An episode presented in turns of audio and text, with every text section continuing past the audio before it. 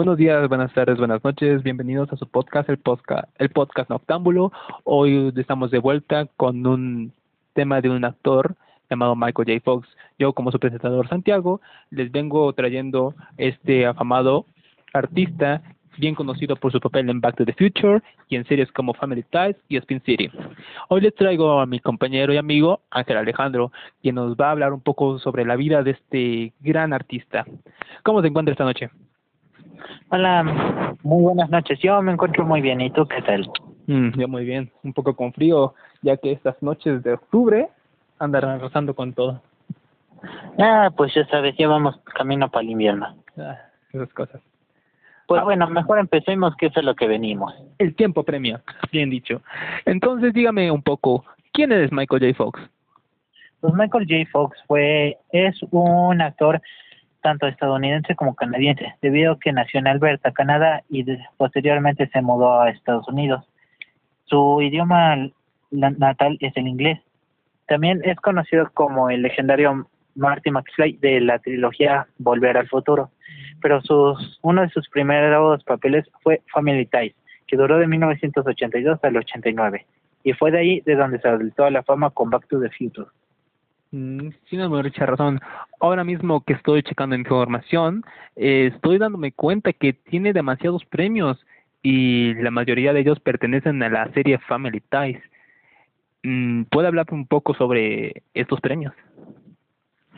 Sí, eh, te voy a decir unos pocos. En total ha ganado cuatro Globos de Oro, cinco premios Emmy, dos premios TAG, un premio Grammy y ah, también tiene cinco distinciones de su natal Canadá. Muy Eso se debe principalmente a que Family Ties fue una de las de las series estadounidenses más famosas. Tal vez no llegó a la, al mismo calibre que Malcolm el del me, en de, el de En Medio o, Friends. también tuvo su impacto. Cierto, cierto. Mm, pero estoy un poco confundido. Me dices que es canadiense, pero que su primera actuación fue en Family Ties, una serie americana. ¿Por qué no inició en Canadá? ¿Qué es lo que sucedió ahí? Pues ahí lo que sucedió fueron distintos factores, tanto familiares como principalmente el afán de perseguir su sueño. Mm, buscando el sueño americano, como bien dicen, ¿verdad? Sí, solo que aquí entrenó siendo canadiense la tiene mucho más fácil que los que venimos del sur. Con tu acento francés, qué querido hombre. Mm, ahora mismo yo me preparé un poco para hablar con usted, ya que claramente usted sabe más sobre este gran actor. Y en mi búsqueda del conocimiento, en la gran red de Wikipedia y en algún podcast que he escuchado por ahí, eh, me di con la información de que tiene Parkinson. Incluso fue el fundador de su empresa, Michael J. Fox, del Parkinson. Dígame, ¿qué pasó ahí? ¿Qué sucedió? Pues principalmente un, digamos, un ejemplo. Un día de 1991 se lo diagnosticaron porque, digamos, fue el doctor porque se sentía mal o muy nervioso. Se lo diagnosticaron en 1991, pero no lo hizo público hasta el 98, con el afán de seguir su carrera. Pero oficialmente se retiró en el 2000, aunque de facto continuó actuando hasta el día de hoy. Mm, si mal no estoy, también tuvo una carrera como doblador de diálogo. Mm, también nos habla un poco sobre cómo influyó su vida Back to the Future, la trilogía, una de las trilogías más amadas de, de la década de los ochentas. Si mal no estoy, aquel, aquel productor Ronald Sheldon fue quien rescató y debutó al estadounidense en Letters from Frank.